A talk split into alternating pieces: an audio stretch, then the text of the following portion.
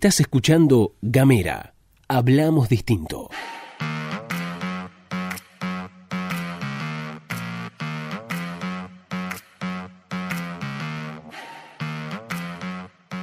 Hola, ¿qué tal? ¿Cómo te va? Bienvenido, bienvenida, bienvenide una vez más a la pastilla de Gamera, este micro informativo que distribuimos de lunes a viernes. Mi nombre es Luz Escarpati y como es habitual durante estas últimas semanas me acompaña Gastón Lodos de forma virtual y a la distancia. Y aquí estamos con ustedes para abrir una nueva semana en la pastilla de Gamera. Estas son las noticias.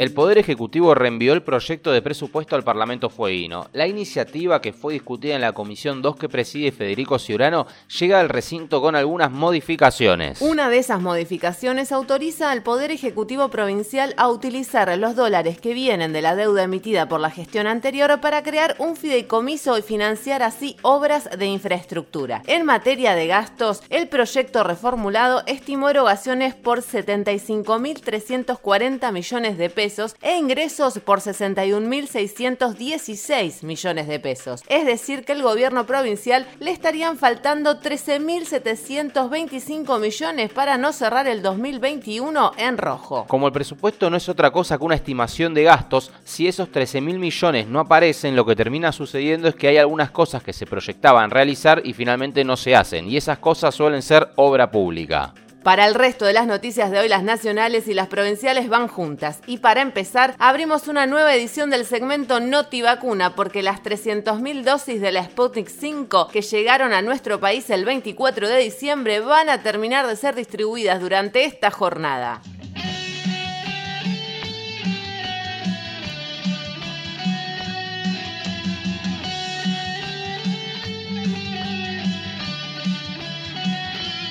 Las dosis son transportadas a cada provincia a través de unos camiones acoplados con refrigeración de la empresa Andreani, salvo en el caso de Tierra del Fuego y Santa Cruz, donde por razones de distancia e insularidad llegan por avión. En el caso de nuestra provincia ya recibimos este domingo las primeras 900 vacunas Sputnik y según confirmaron por comunicación oficial, en esta primera etapa se vacunará personal de salud público y privado, de terapias intensivas, laboratorios, de guardia e hisopadores. Es la esperanza para salir de de la pandemia, afirmó Gustavo Melella. Los intendentes se refirieron también a las llegadas de las primeras dosis de la Sputnik a la provincia. Obviamente todos celebraron. Martín Pérez puso a disposición del operativo de vacunación los recursos humanos, técnicos y logísticos y toda la infraestructura municipal que ya están operativos y a disposición de las autoridades sanitarias. Y Voto, por su parte, escribió en su cuenta personal de Twitter, esto abre una esperanza ante la pandemia que estamos viviendo. Una vez terminada la distribución en cada provincia, el martes 29 a las 9 de la mañana se iniciará formalmente el Plan Nacional de Vacunación en alrededor de 8.000 vacunatorios de todo el país, de acuerdo a lo pactado entre el presidente Alberto Fernández y los 24 gobernadores en una teleconferencia que se realizó el sábado. La idea es empezar al mismo tiempo en cada provincia a aplicar las primeras dosis. Por su parte, la secretaria de Acceso a la Salud, Carla Bisotti, afirmó este domingo que los resultados de los exámenes realizados por la ANMAT sobre la vacuna Sputnik 5 muestran una eficacia que genera optimismo en la lucha para prevenir el coronavirus. Quien también habló respecto a la campaña de vacunación y los objetivos fue el ministro de Salud Ginés González García, que en Radio 10 expresó lo siguiente. Queremos llegar a niveles de inmunidad muy, pero muy altos, de manera tal que disminuya. Primero, obviamente, con las primeras inmunidades lo que vamos a bajar es la mortalidad.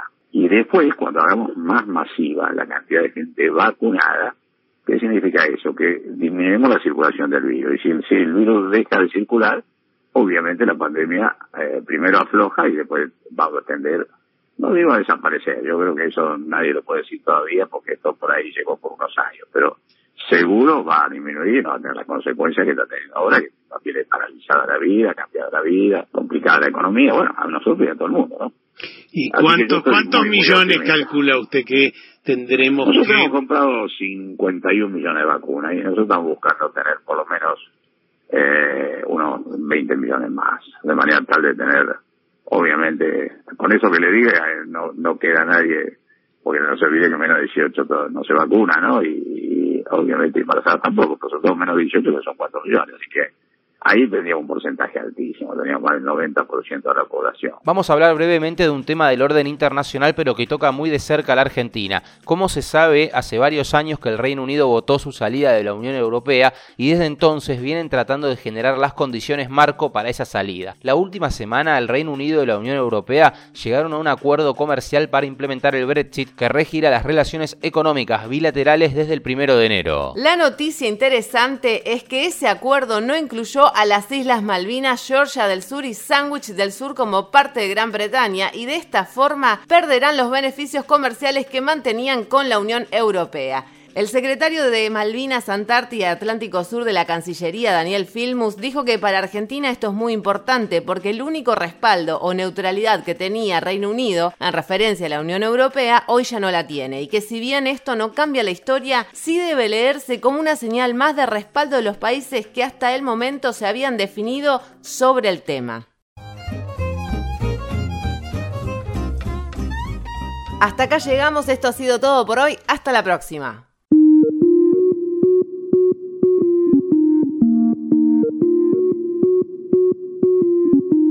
Seguí nuestros contenidos en gamera.com.ar.